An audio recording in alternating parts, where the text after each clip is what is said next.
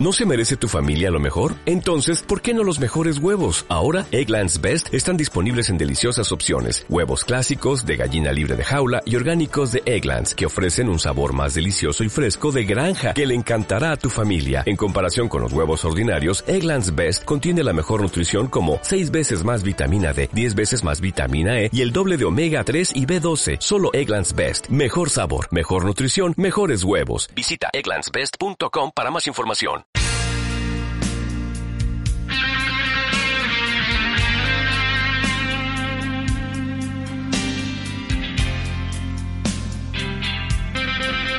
Buenas noches, queridos amigos, muy buenas noches, queridos esféricos.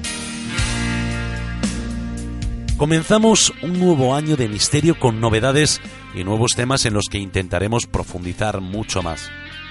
Este año vamos a comenzar de una manera diferente a los otros. Y lo haré diciendo que no es el año con el que mayor ilusión me enfrento al reto que desde hace nueve años ocupa mi vida. Tal vez sea porque uno se siente agotado y necesita un descanso que por otro lado no quiere, ya que cada noche en la radio es como una carga de energía que mi cuerpo necesita. Lo que sí es verdad es que cuando uno fuerza la maquinaria que lo mueve por dentro, acaba disminuyendo la velocidad. Y aunque se autoengañe diciendo que es algo pasajero y quiera ver que todo está como antes, es consciente de que su rendimiento está muy por debajo de lo habitual.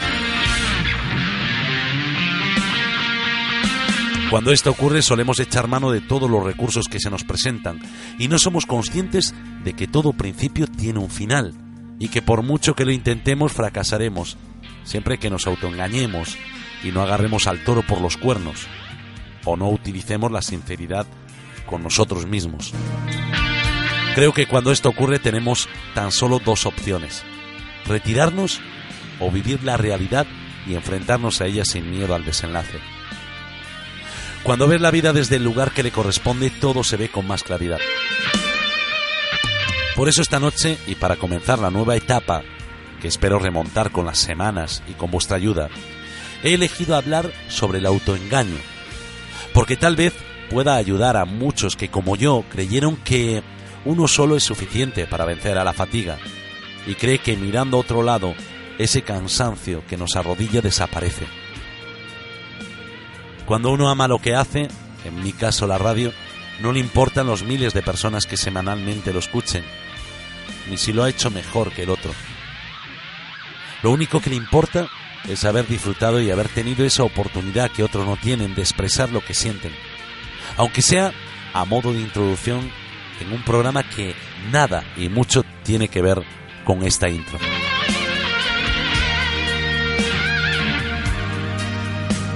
Comienza la cuarta esfera.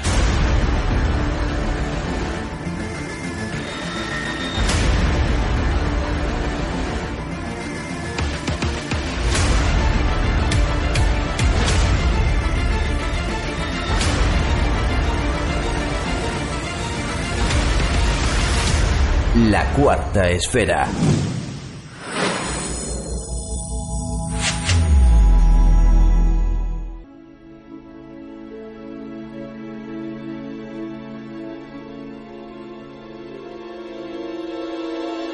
Como os decía, esta noche vamos a hablar del autoengaño y para eso tenemos a un compañero, a un colaborador que ya muchos de vosotros conoceréis, un neurocientífico y analista del comportamiento humano, investigador en el Centro de Evolución y Comportamiento Humano y director de NeuroLeader, donde imparte programas de liderazgo, bienestar y rendimiento a personas y organizaciones.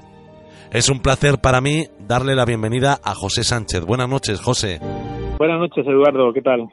Bueno, pues después de la Navidad, ya sabes, un poco más pesado, pero también más feliz, ¿no? Porque empieza un nuevo año, una nueva ilusión y, y, bueno, vamos a hablar un poquito de eso que yo creo que todos lo utilizamos, ¿no? Que es el autoengaño. Ajá, eso es.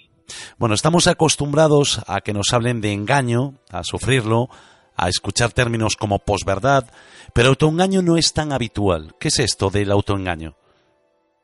Pues sí, en efecto, el, el, engaño aparece cada día, ¿no? En, las noticias, además, eh, tristemente. Pero el autoengaño es un fenómeno que es mucho más complejo, que va más allá, ¿no? Y, y es un acto donde, donde otra persona está involucrada o, un grupo y, y, donde adquirimos o mantenemos una creencia que es falsa a pesar de que la evidencia es en contra. Y por alguna motivación que no siempre conocemos, pues mostramos esa conducta aunque conozcamos parcialmente la verdad. Y de ahí que sea ese fenómeno como decía pues mucho más mucho más complejo. Bueno y hay un modo de autoengaño o hay múltiples formas pues bueno hay, hay múltiples formas y, digamos por ejemplo unas, unos ejemplos cotidianos clásicos podrían ser pues por ejemplo una infidelidad que la persona que la sufre no la quiere ver o, o se niega a verla no o, cuando, por ejemplo, empezamos una dieta que sabemos que no vamos a cumplir, pero la empezamos, ¿no? O donde nos, nos intentamos ver con un aspecto físico como si tuviéramos un cuerpo de 10 sabiendo que no es así, pero insistimos en creernos que tenemos ese cuerpo de 10, ¿no? O, o, bueno, algo que se ve muy, muy habitual es pues creernos más jóvenes de lo que somos, ¿eh?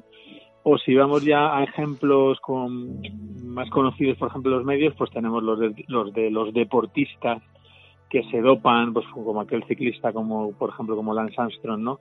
O, por ejemplo como los consumidores de, esteroides del gimnasio, ¿no? Que atribuyen su aspecto a los genes o al entrenamiento, pero no al doping que están realizando, ¿no? Y luego, pues en así de estos ejemplos clásicos, en la cúspide del autoengaño, pues uno de los de los más habituales pues son los políticos que falsean sus currículums, sus másteres, sus carreras, etcétera, etcétera.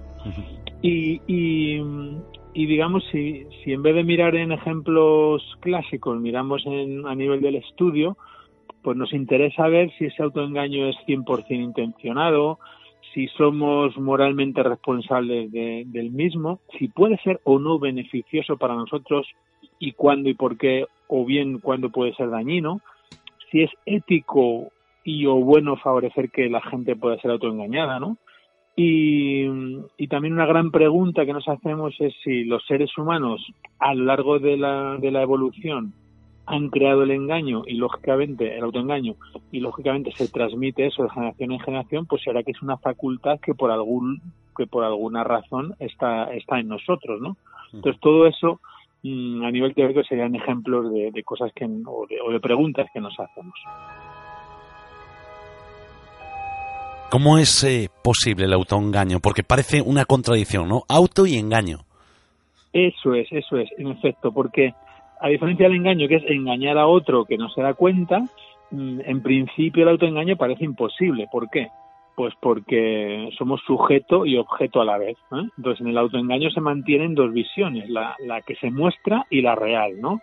Por poner un ejemplo, el deportista que se alegra de su triunfo, sin embargo, conoce su propia realidad interna, que sabe que no ha jugado limpio. Entonces, dentro de nuestra psique, cuando está el autoengaño, hay dos fuerzas, ¿no? Una que, que toca inhibir, que toca frenar, que toca parar, que es la realidad que conocemos, y otra que toca mostrar ante los demás y que es contraria, ¿no? Eso se llama, mm, se llama la paradoja estática, ¿no? Esas dos fuerzas. Y luego hay una paradoja dinámica, eh, y es que, ¿cómo es que una persona puede intentar autoengañarse sin volver su propia intención inútil? Es decir, que en tanto cuando engañamos a otro implica que el otro no se da cuenta o no nos pille, pero ¿cómo nos, nos vamos a pillar, no nos vamos a pillar a nosotros mismos, ¿no? Claro. Por eso mm, se dice muchas veces que el autoengaño no puede existir. A nivel filosófico a veces se rechaza, ¿no? Sin embargo, cuando lo observamos en el día a día, pues, pues puede responder a esa capacidad que tenemos de, pensamiento abstracto que nos da muchas ventajas y, y, quizás esas ventajas pueden superar la propia dificultad o la propia contradicción de, engañarnos. ¿no? Y como necesitamos equilibrar muchas motivaciones, a veces que son diferentes, la, una, una, que está afuera por el mundo y su complejidad y otra por la información sobre nuestro propio mundo, pues aparece, a pesar de esas paradojas, aparece ahí. Bueno, entiendo que aunque filosóficamente no sea fácil aceptar su existencia, dado que es un, fenómeno que todos los, yo creo que todos los seres humanos tenemos, ¿no? ¿Cuándo surge esto? Pues cuando surge, lógicamente se va a, medida que madura nuestro cerebro y vamos eh, madurando en nuestro pensamiento abstracto y en nuestra capacidad de pensamiento, pues se va fortaleciendo esa, esa posibilidad, ¿no? Porque claro, realizando autoengaño exige un esfuerzo mental y cognitivo alto.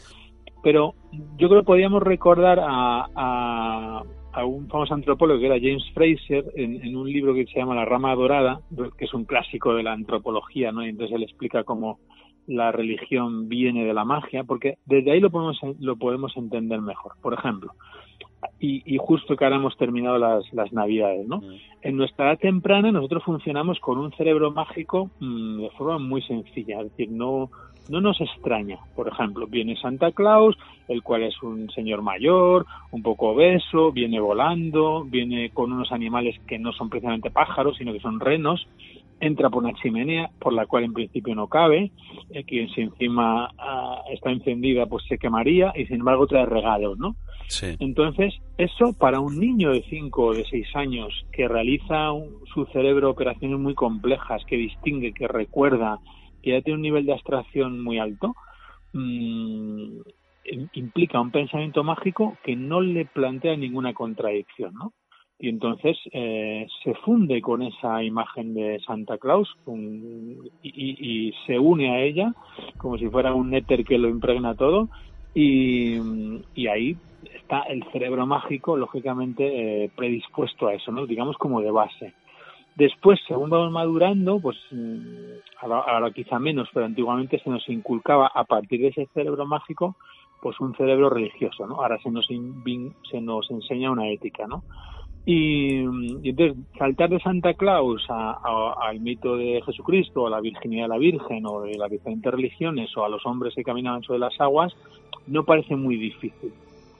Entonces, a partir de ahí, claro, luego viene mucho más tarde, en, lo que es en, el crecimiento y la moderación del cerebro con nuestra edad, pues un cerebro más racional y más analítico, o unas capacidades más racionales y analíticas que, que, implican pues que no nos fiamos de ese sentido común siempre, que no nos fiamos de todas las percepciones, y que empezamos a buscar una mayor objetividad en eso que a lo mejor parece de sentido común creer que la Tierra es el centro y el Sol sale por la izquierda, ¿no? Claro. Entonces, ese autoengaño, claro, ese autoengaño en parte viene facilitado porque con el cerebro mágico nosotros nuestra capacidad de racionalización no es tan alta. Y cuando queremos utilizarlo, cuando queremos utilizar el análisis, es mucho más complejo y además nos exige recursos, es decir, que necesitamos un esfuerzo y ese esfuerzo mm, explicaría el por qué a veces mm, resulta ventajoso no enfrentarse a determinadas cosas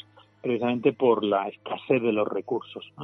De modo que el autoengaño pues nos puede permitir sobrellevar en ocasiones pues con cierta dignidad nuestra vida interna y nuestra vida social, ¿no? Aunque sea ajustando nuestra percepción de nosotros mismos de modo que nuestro yo no se vea muy, muy amenazado. Y desde ahí, desde esa construcción cerebro mágico religioso analítico, desde ese proceso, entendemos cómo el autoengaño puede venir, puede venir de base y, y, después cueste mucho más un análisis que diga, no, no, esto no, no, no, se tolera.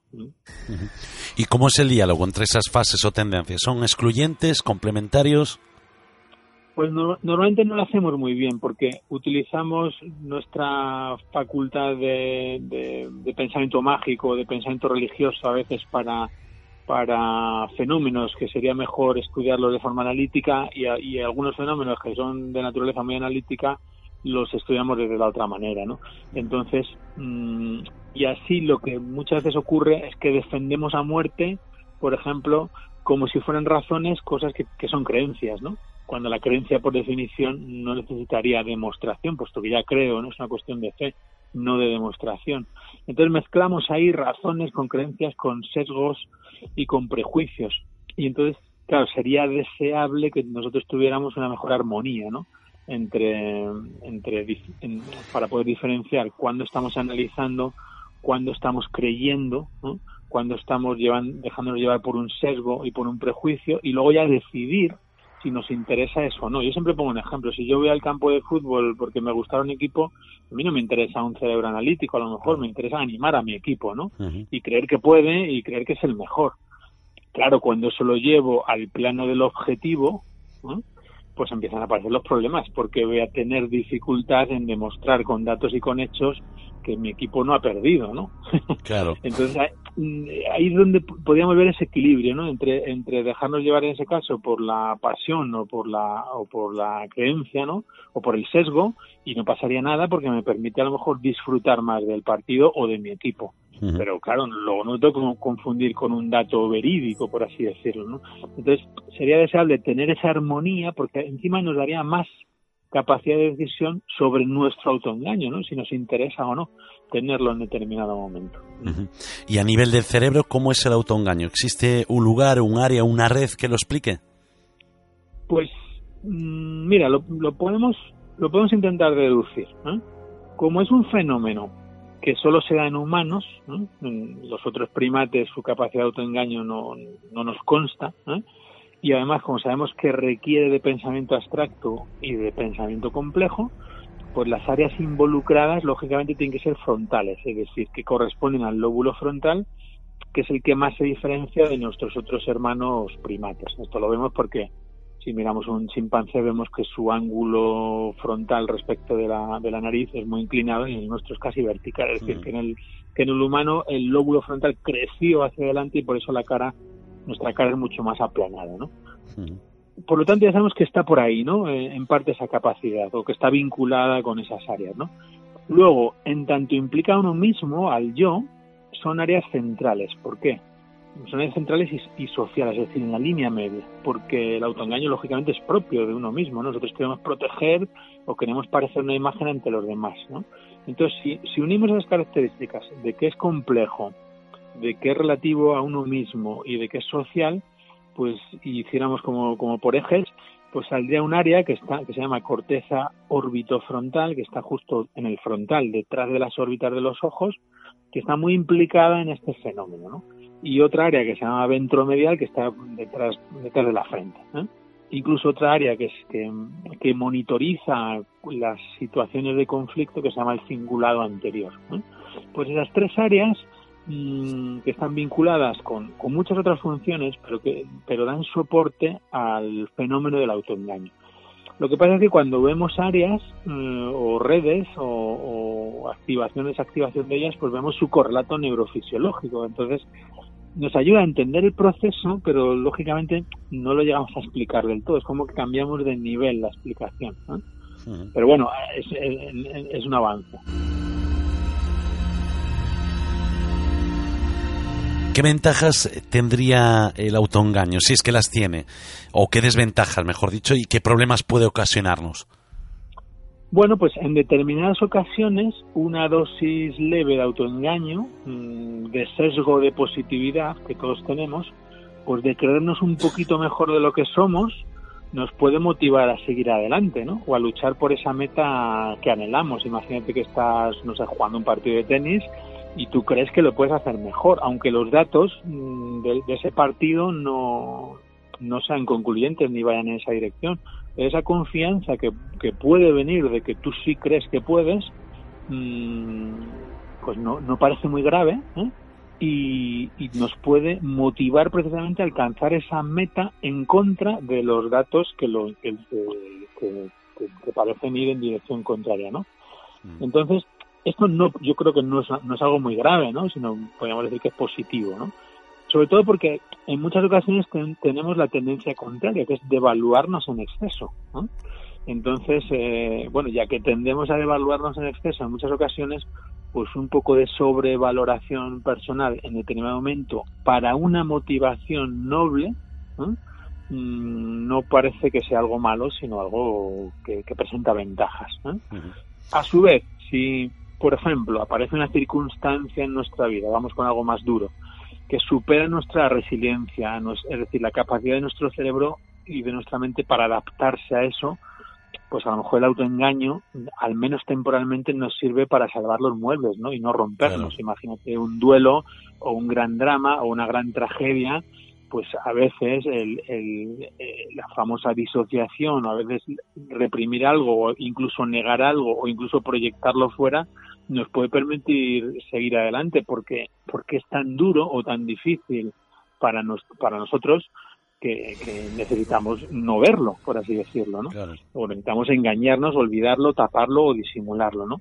Para después, en un futuro, sin duda, podemos mirar a eso que ocurrió en el pasado ya desde un lugar más estable y con nosotros más capacidad de adaptación. Por lo tanto, hasta aquí, mm, tanto en algo muy leve hacia una motivación, como en el ejemplo que ponía del tenis, como en algo grave que nosotros no podamos superar, parece que, confiere ventajas.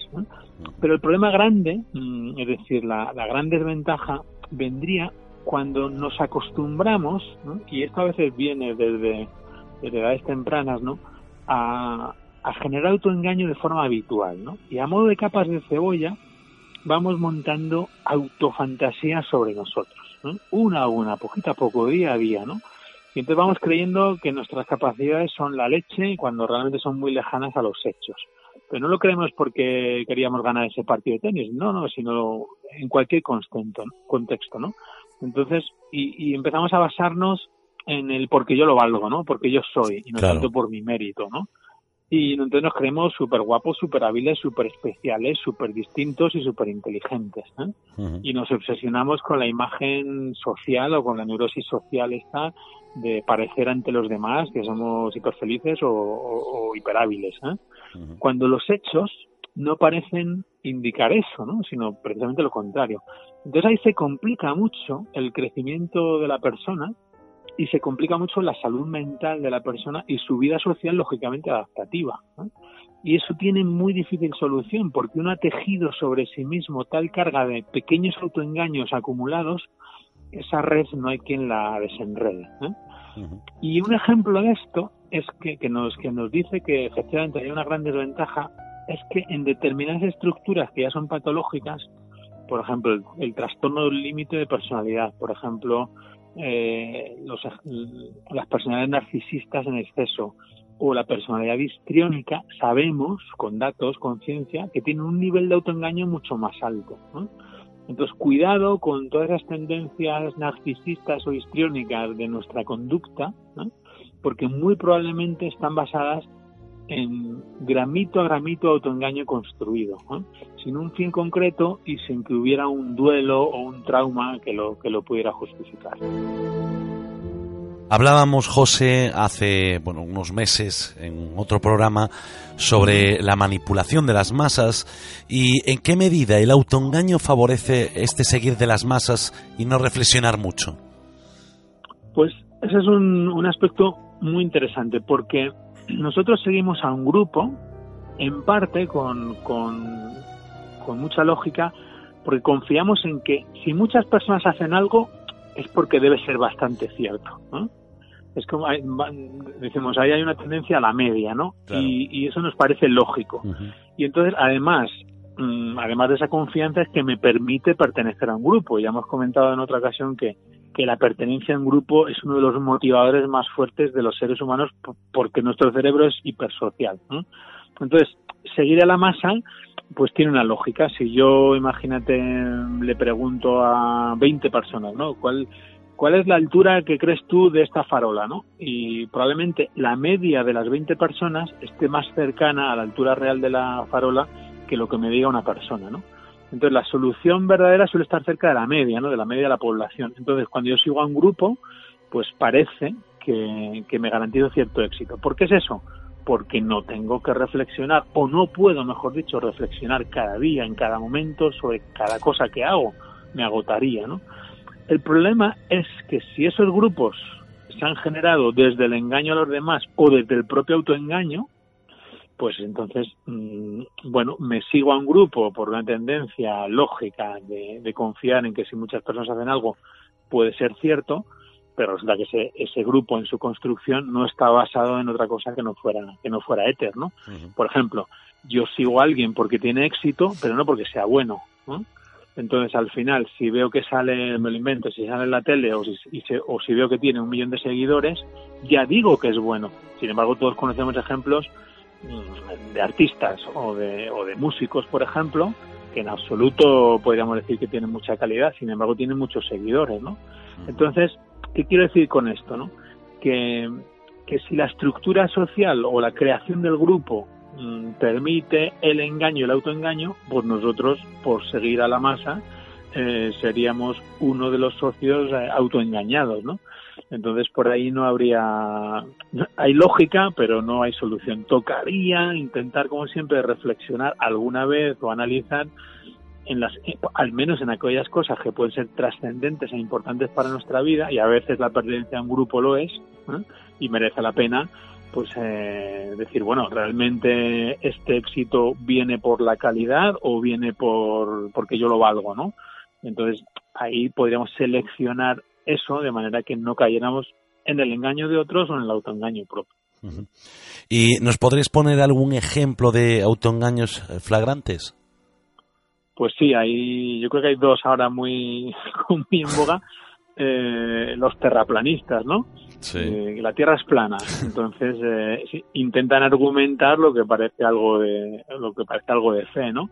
Y, y todos intuimos que sea muy difícil, no sé si, si montamos en avión, etcétera, etcétera, si damos si damos la vuelta a la Tierra o si vamos en un barco durante muchas horas, mmm, poder no darnos cuenta que nos estamos autoengañando, ¿no? Y no podríamos sostener ese autoengaño. Sin embargo, hay un montón de personas que son capaces de sostenerlo o al menos defenderlo, ¿no?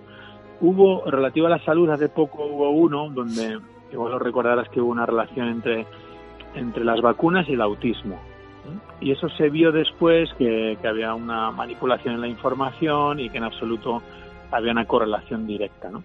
Sin embargo, muchas personas después, a pesar de esa evidencia, en tanto ya habían creído que las vacunas provocaban el autismo, pues eh, digamos que no deshacieron, no, deshicieron la creencia previa y negaron la información evidente que mostraba que, no había una relación y, y lógicamente ahora mismo pues se mantiene en ese autoengaño al no ver esa o no querer o no poder soportar esa información ¿no?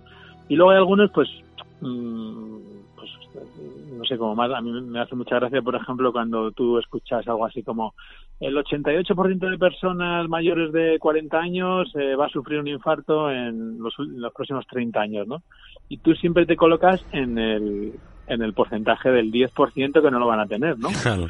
Entonces, mmm, manejamos la estadística a nuestra manera ante el dato y eso a veces es, una, es un autoengaño, sobre todo si sabemos, mira, es que encima fumo, bebo, no hago deporte y mis papás y mis abuelos eh, sufrieron infartos, ¿no?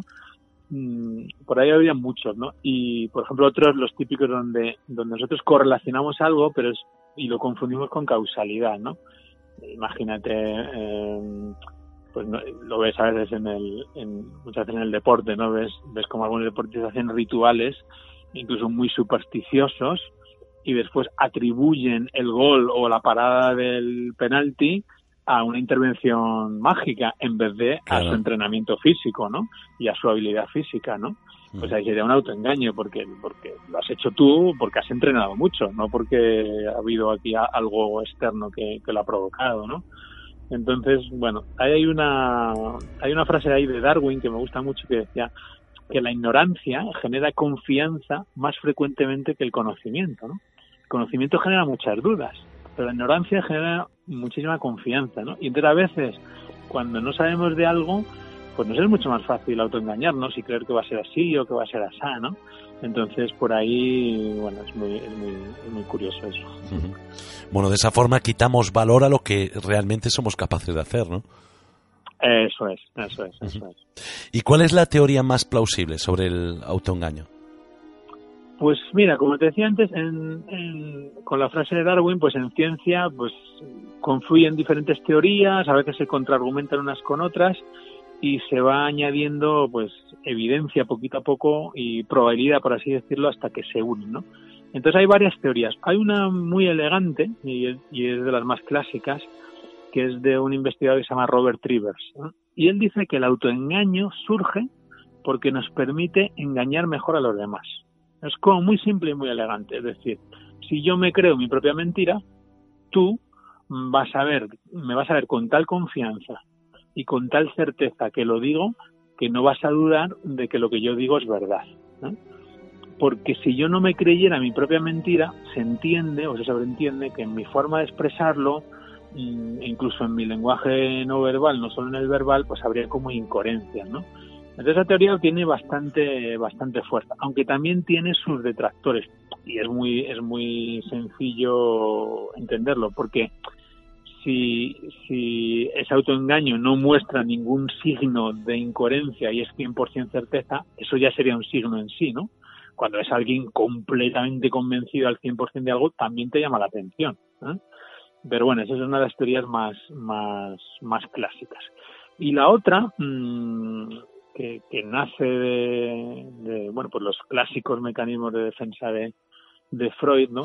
pues nos dice que vivimos con una visión lógicamente algo distorsionada del mundo y de nosotros, de hecho lo sabemos que a nivel perceptivo nosotros construimos la percepción y, y claro, asumir ciertas verdades y datos, como decía al inicio, nos exige recursos, nos exige cambiar de posición o de opinión, nos exige mover nuestro paradigma, nos exige mm, bueno enfrentarnos a nuestros valores y a las consecuencias de ello. ¿no?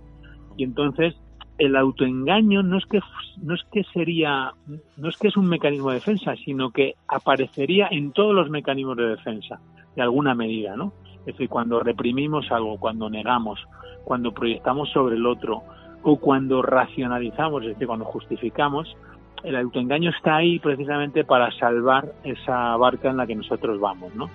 Esta es una visión que es como más freudiana, pero veremos que tiene un sentido cerebral. Y esta, esta visión es mm, muy curioso porque, porque hubo un diálogo entre, entre Freud y, Jean-Paul Sartre, y Sartre como filósofo le dijo, pues claro, mira, oye, el autoengaño, eh, señor Freud, es, imposible, ¿no? Porque ¿cómo te vas tú a autoengañar, no?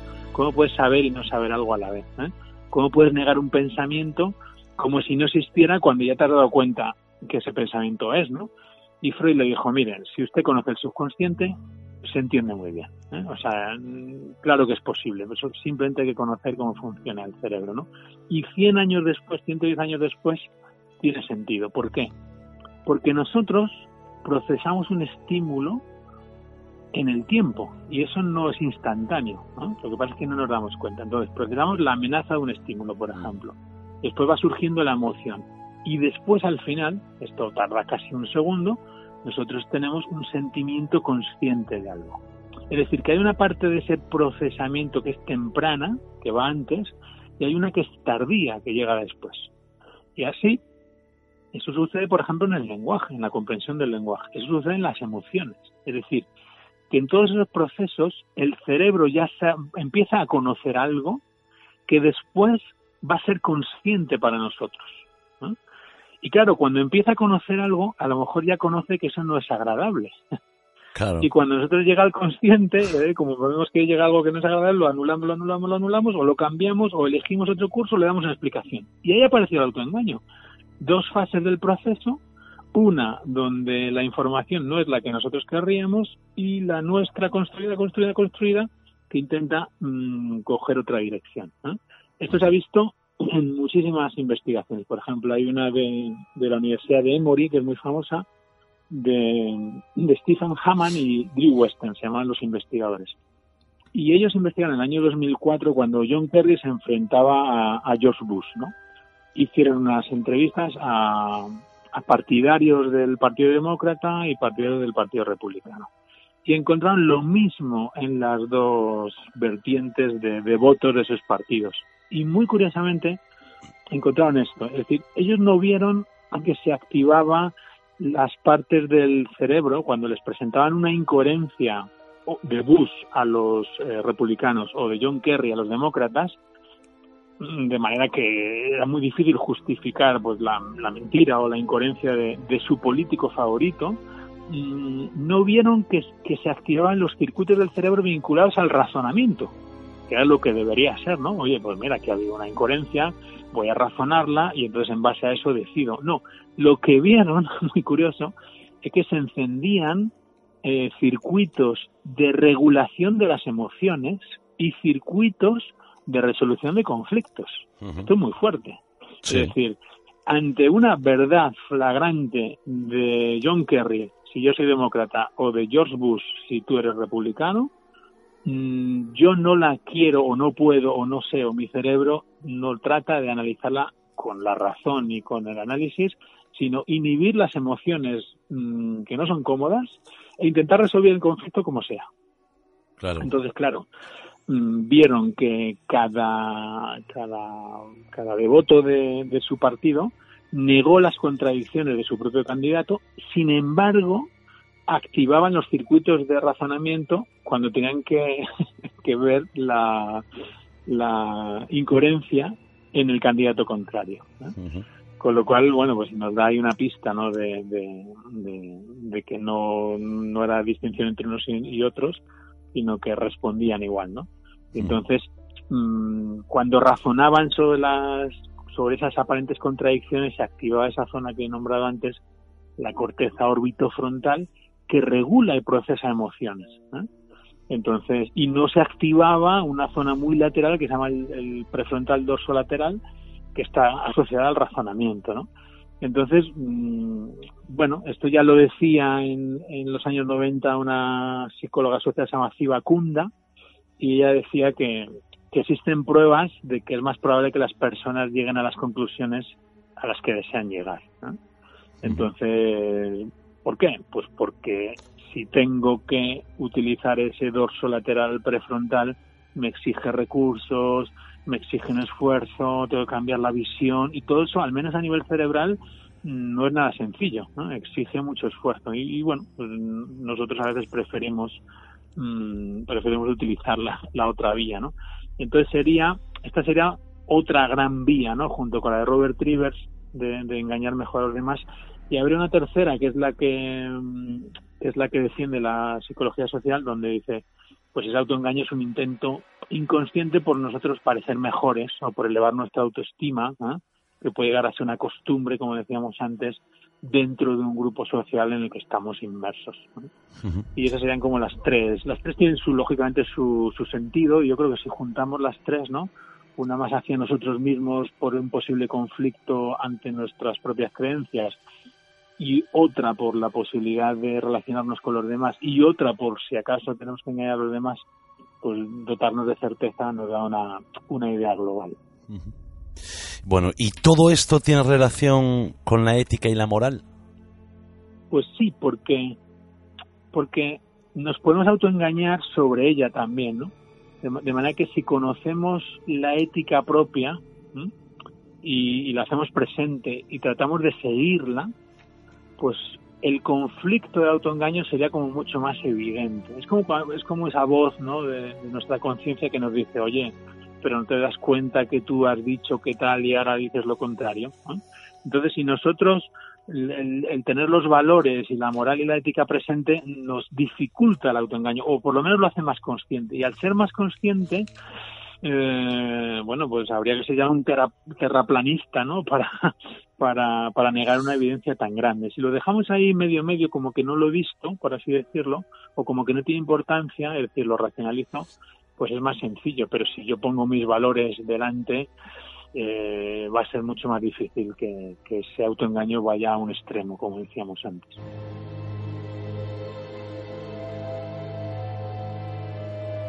el autoengaño nos demuestra que no somos racionales tal como se escucha actualmente, ¿no? O últimamente. Parece como si eh, nos vinieran a decir que la razón no sirve. Pues en parte sí, pero eso mm, yo creo que es un entendimiento un poco sesgado, nunca mejor dicho, de los escritos de, lo de los, los, los, famosos eh, autores de lo que se llama economía conductual, ¿eh? por ejemplo Dan Ariely o el premio Nobel Kahneman, ¿no? Ellos investigan los sesgos de la razón o los fallos en la razón. Mm, pero hay gente que traduce eso por somos irracionales es una traducción penosa. Eh, ¿Por qué? Pues porque, mm, tal como señala un autor que a mí me, encanta, se llama Gary Marcus, dice, la, en su libro dice, la azarosa construcción de la mente humana. ¿eh? Dice, una cosa es que, igual que no tenemos una espalda perfecta y que, y que, y que al, al caminar de cuadrúpedos a bípedos, pues se ha adaptado como ha podido, igual que no tenemos, no tienen las mujeres una pelvis perfecta para dar a luz si crece el tamaño del cráneo, pues la mente humana en esa construcción de, ese prefrontal que decíamos antes y en esa y en esa construcción de nuestro cerebro analítico, pues ha construido mm, adaptándose al medio como ha podido. Mm, pero eso no implica que no seamos racionales. Eso es, eso es entender o malentender, en mi opinión, mm, pues a, estos autores, ¿no? A, Dan Ariely a Kahneman. ¿Qué pasa? Que cuando ellos muestran ejemplos donde vemos que no somos tan racionales como creemos, wow, nos llaman tanto la atención que nos pasamos al otro extremo y, creemos que somos irracionales, pero en absoluto, es decir, incluso queda queda como snob, ¿no? Queda muy bien decir, ah, mira, no somos tan racionales, no tomamos decisiones racionales, nuestras decisiones están sujetas a sesgos, las emociones deciden y todo eso, pero esa visión mmm, indicaría que no hemos entendido bien a esos autores o esos estudios. ¿eh? Es decir, una cosa es que trabajemos con, con heurísticos, es decir, con atajos ¿eh? a nivel cerebral, sobre todo cuando tomamos decisiones que no son muy importantes para nosotros. Entonces, bueno, pues ahí no somos perfectamente racionales, evidentemente. Si yo voy a la calle y me da igual ir por la izquierda o por la derecha, yo no, me voy a parar en medio de la calle y tardar tres minutos en tomar la decisión. ¿Vale? Pues una decisión que se la dejo a mi cerebro, lo cual no significa que sea irracional, porque sería nombrar el subconsciente como si fuera un bicho, ¿no? Como si fuera un... que hay gente que lo hace, pero bueno, eso es, es un error, ¿no? cuando es una máquina de procesamiento en paralelo que me ayuda, lógicamente. Entonces, mm, yo creo que con un ejemplo se puede entender mejor. Imagínate que te ofrecen un trabajo, ¿no? Y que vas viendo datos contradictorios en el primer día, ¿no? Y dices, ostras, pero, y nos ha pasado a todos, ¿no? Y te autoengañas. ¿Por qué? Pues porque te haría ilusión que ese trabajo fuera bien, ¿no? Aunque los datos del inicio ya dicen, uy, que hay algo que no encaja, ¿no? pero a ver quién es el, el, guapo que va a su casa y dice, pues no, ya es el primer día y estoy percibiendo que este trabajo es un horror, ¿no? Parece que, que no nos sentiríamos a gusto, ¿no? Entonces nos convencemos de que es muy bueno ese trabajo. Y el jefe me promete muchas cosas y me dice, aquí somos un equipo y vas a poder trabajar duro y vas a tener un montón de cosas. Y luego te das cuenta que, que no, que, que, el, todo es un sueño y que todo es un sueño y que su posición viene por, por influencia y no tanto por mérito y, y tú te has autoengañado y lo permites, pero a los cuatro meses que llevas en ese trabajo, tú ya te das cuenta, te vayas o no. ¿Por qué? Porque ya has razonado, has acumulado datos y la razón gana la batalla. Lo que pasa es que la gana tarde, en tanto las evidencias se acumulan y va siendo importante que tomes una decisión consciente y lógicamente lenta y lógicamente analítica sobre ese proceso. Eso no significa que haya sido irracional, sino simplemente, mm, bueno, pues te dejaste llevar, no había tantos elementos, tampoco tenías por qué dudar de las personas, etcétera, etcétera, eran sospechas, y, y nació un autoengaño que te permitió trabajar duro esos cuatro meses, pero a los cuatro meses te das cuenta que no, no tiene ningún sentido, ¿no? Entonces, mm, somos bastante racionales ¿eh? y en ocasiones mm, la razón tiene sus egos y sus fallos. Eso yo creo que sería un análisis más, más correcto. José, ¿existe alguna curiosidad o particularidad que te haya llamado la atención al estudiar este fenómeno? Pues sí, hay uno que me, me... Un par de ellos, voy a citar un par de ellos que me llama muchísimo la atención. Los profesionales que enseñan a detectar el engaño, es decir, que te enseñan a detectar mentiras, algunos de ellos saben por la literatura que es imposible detectar mentiras. Entonces, mm, es muy curioso porque puede haber un autoengaño en aquel que enseña a detectar el engaño, nunca mejor dicho. La evidencia científica dice no hay manera de detectar, imagínate, por el rostro o por un gesto, de, saber si una persona se está mintiendo o no. Si resulta que yo estoy enseñando eso y conozco ese dato, pues es muy curioso, a mí me parece muy curioso que, que, el que enseña a detectar el engaño pueda autoengañarse sobre sí mismo sobre la detección del engaño, ¿no? Es como el rizo del rizo. es que es pero bueno, esto es lo que es, ¿no? Y luego hay uno muy famoso que lo conocerás, que es cuando, cuando nos animan o nos enseñan o, nos instruyen, ¿no? Para caminar sobre las brasas, ¿no? Ese ejemplo típico, ¿no? Entonces te dicen, o sea, no está nada mal caminar sobre las brasas, pero cuando nos dicen, si caminas sobre las brasas, pues tendrás una superación personal porque si has superado caminar sobre las brasas, ahora ¿qué no vas a superar en tu vida, no? Ese es el mensaje. Sin embargo, si tú caminas sobre las brasas durante seis metros y le das buena pisada, mm, pues como la capacidad calorífica del carbón es muy baja, y el, es decir, que el calor se transmite mal y tarda en transmitirse, es como si metes la mano en el horno y coges el pan, lo puedes coger, no te quemas. Ahora, lo que no puedes es poner la mano en el metal, ¿no? Del, del horno. Claro. Entonces, pues lo de las brasas es parecido, ¿no? Tú puedes pisar eh, sobre las brasas seis metros, que sería como coger el pan del horno que esté caliente, pero no podrías eh, ponerte sobre el fuego, ¿no? Por, por su capacidad calorífica, es algo de física, no tiene nada que ver con mentalidad ni con superación, ni nada, es física pura, ¿no? Sin embargo, dependiendo de la persona, este hecho se toma como un antes y un después en la vida, ¿no? O como una oportunidad para transformar su psique. Entonces, eso es un autoengaño de, libro, ¿no? De hecho, hay un científico inglés ¿eh? que es muy sabio, de hecho se llama Weisman, de apellido, y, el tipo lo que hizo eh, es invitar a toda la gente que hablaba de la superación con, de caminar sobre las brasas, pero en vez de 6 metros les puso 12 metros. Y claro, en el metro número 8 y el número 9 todo el mundo se salía porque ya el, se le quemaba los pies. De hecho, hubo gente con quemaduras, ¿no? Entonces está muy bien estudiado eso de solo 5 metros o 6 metros, porque no da tiempo a la capacidad calorífica del carbón a transmitirlo a la piel del pie, pero lógicamente es un autoengaño, es un fenómeno que se explica desde la física básica. No tiene nada que ver con la superación de la psique, ¿no?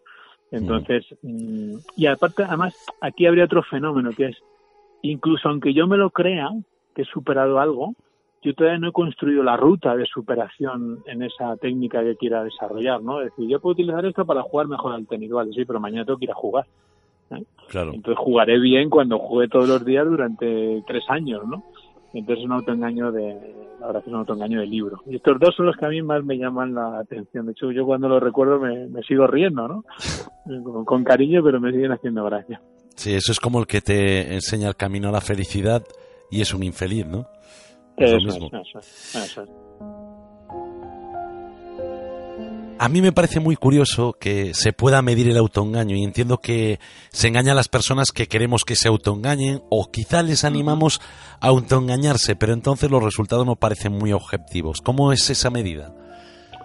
Pues desde luego que es muy curioso mm, que se pueda medir el autoengaño y para eso hay que ser muy creativo, ¿no? Y lógicamente cuando te gusta un tema y decides estudiarlo, la pregunta es cómo lo estudio, ¿no? Y, a mí me encanta ver cómo los científicos eh, o los investigadores resuelven este problema, ¿no?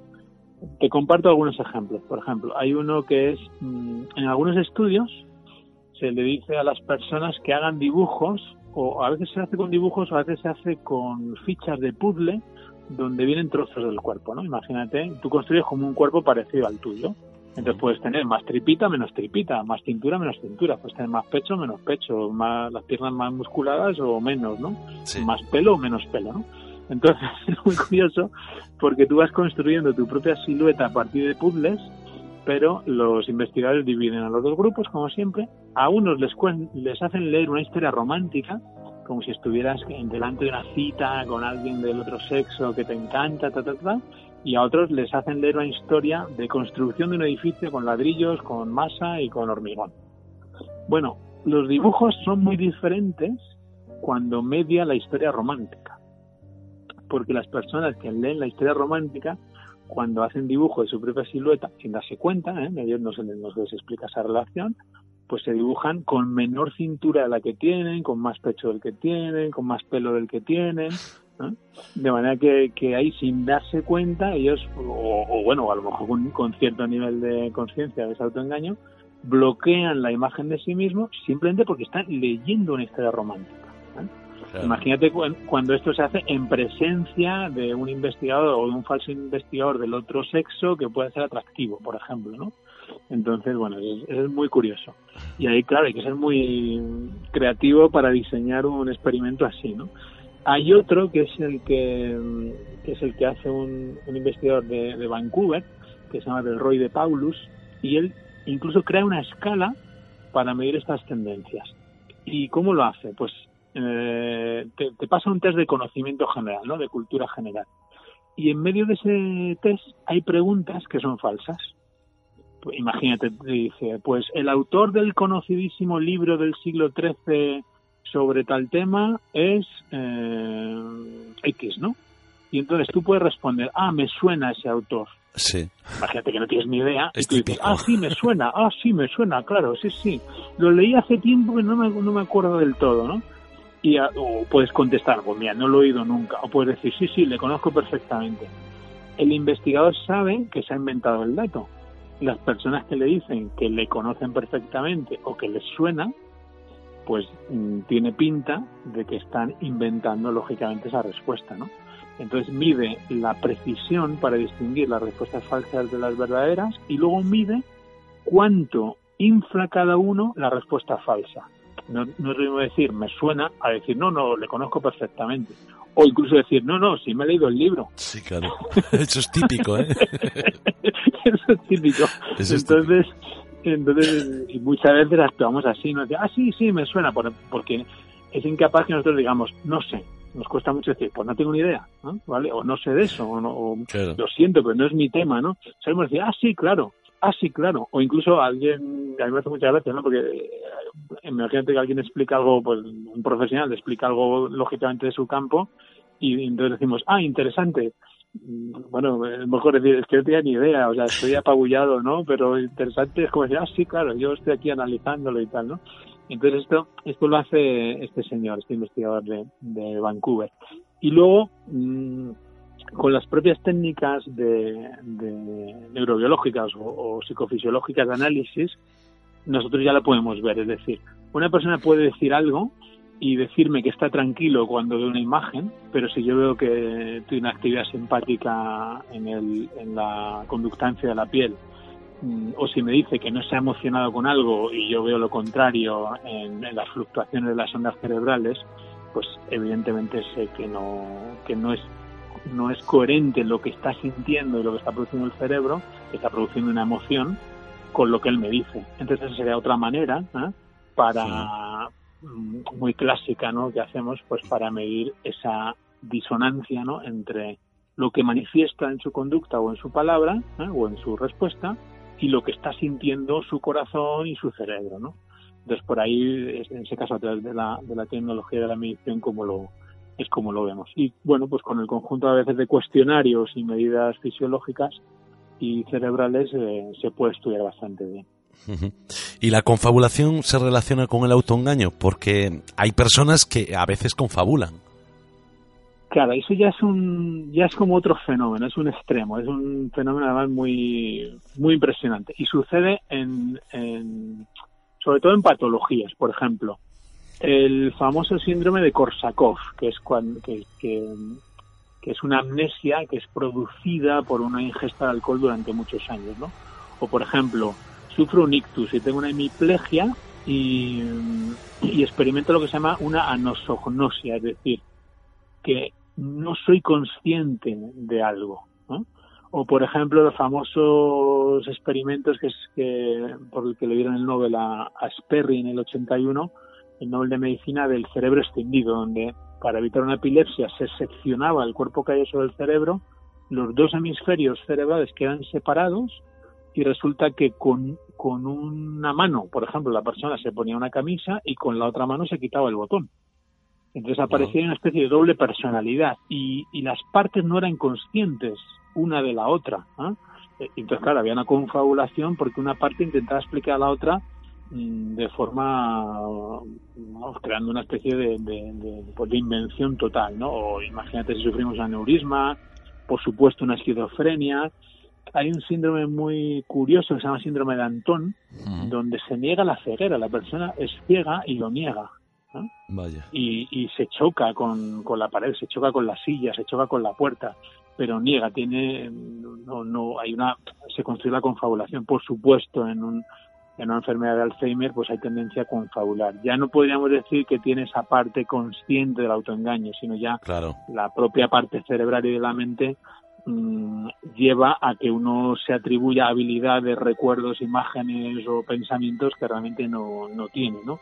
Hay uno muy curioso que se llama el síndrome de Capgras, donde que ya es un delirio, ¿no? Se estudia en la psiquiatría, donde uno ve eh, a todas las personas cuando vea cuando vea cuando vea a sus a sus allegados, ¿no? Por ejemplo, a su mujer, a sus hijos, pues dice que son dobles. Dice que no son, que se los han cambiado.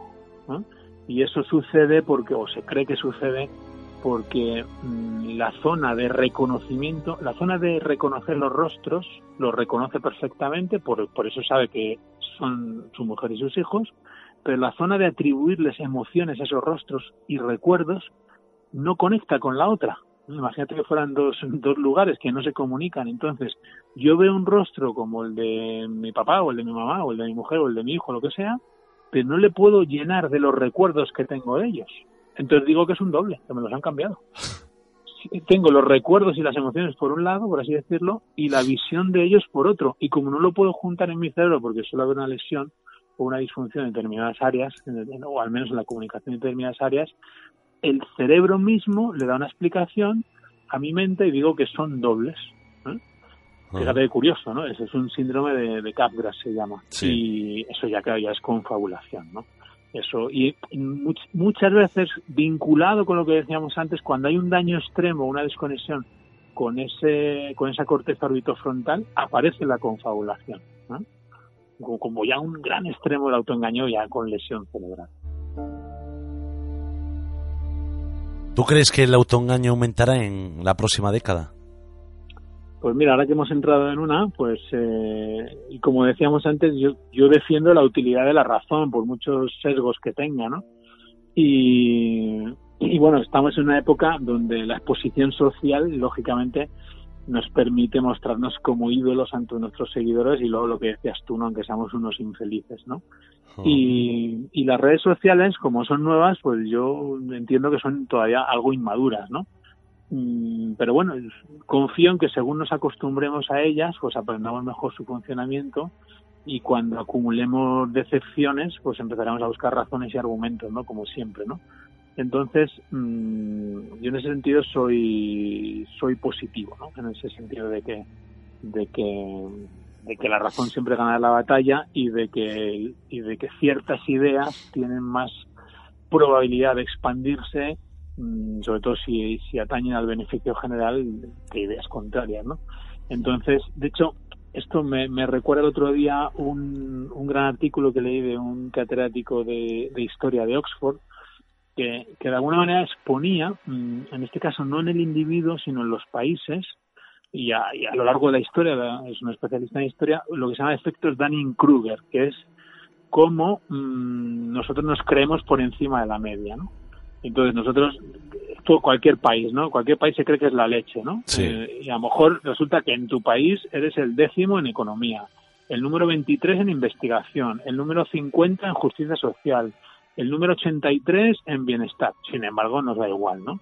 Eh, tenemos ahí esa, esa ceguera, ¿no? Ese síndrome de Antón para, para, no solo para el individuo, sino también para grupos o para países o para continentes, ¿no? Entonces, yo creo que eso también se sana con el tiempo, ¿no? Mm, porque los datos van a estar ahí, ¿no? Pues mira, la economía, pues mira, si eres el número 20, pues el número uno, eh, no sé, es China e India, ¿no? La investigación es el número 23, pues mira, eh, hombre, estamos orgullosos, pero somos el 23, no somos el 2, ni el 1, ni el 3, ¿no? Entonces, poquito a poco, mm, en la medida que podamos asumir todo eso, y eso con paciencia se, se, sana, pues el autoengaño puede al menos disminuir, por lo menos ese autoengaño patológico, decíamos antes, narcisista e histriónico, que no ayuda a nadie y que, que no sirve de nada. Bueno, José, vamos a poner ya punto y final al tema de esta noche. Y mm, te voy a preguntar cuál sería una estrategia sana y saludable con nosotros mismos que nos aleje de los peligros del autoengaño, que nos evite en la medida de lo posible el engaño de los demás y que nos den los posibles beneficios o usos prácticos. Bueno, pues yo creo que si, si, amamos cada día un poquito más la verdad y el valor que tiene, pues va a ser más difícil autoengañarnos, ¿no? Si además no, no le damos tanta importancia a defender nuestra posición desde las emociones o desde la identificación o desde la pertenencia, bueno, pues la pertenencia a un grupo nos, da muchos beneficios, pero tampoco hay que llevarlo a muerte, por así decirlo, ¿no? Mm, también incluso el, a la hora de definirnos nosotros, ¿no? Eso como ese chiste que soy anglosajón, cazador y protestante y blanco, ¿no? Pues, eh, pues a lo mejor es una definición muy pobre de uno mismo, ¿no? Entonces, a veces estamos acostumbrados a definirnos en base a los grupos a los que pertenecemos e incluso a los grupos que rechazamos, ¿no? Y a veces es más interesante definirnos por las acciones que hacemos en el día a día o por los valores que ejecutamos, ¿no? Entonces, mm, incluso podemos aprender mm, para disminuir el autoengaño que, a veces no es necesario pertenecer a, a, todo, ¿no? A veces la no afiliación es una posición sabia, ¿no? Y mm, si además profundizamos en aquello que decíamos al inicio de intentar utilizar la parte mágica, religiosa y analítica cada uno en su lugar, ¿eh?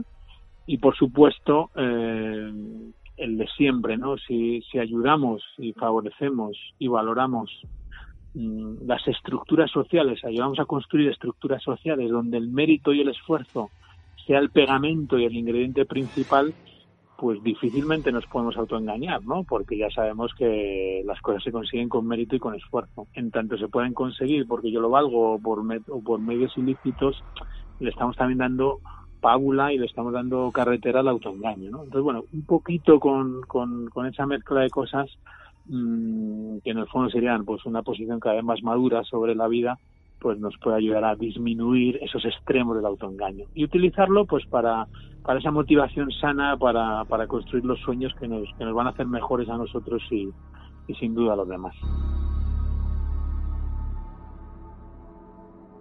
Con el autoengaño construimos un castillo sin cimientos sólidos que al final se suele derrumbar, ¿no? Y, con esto, bueno, eh, yo creo que el mensaje, José, tiene que ser que que seamos nosotros mismos, que vivamos una realidad y la realidad es esa, ¿no? Trabajar, luchar para conseguir lo que queremos y nuestro propósito. Totalmente, totalmente. José, medios de contacto para todo el que se quiera poner en contacto contigo. Pues www.neuro-medio-leader.org www.neuro-medio leader.org.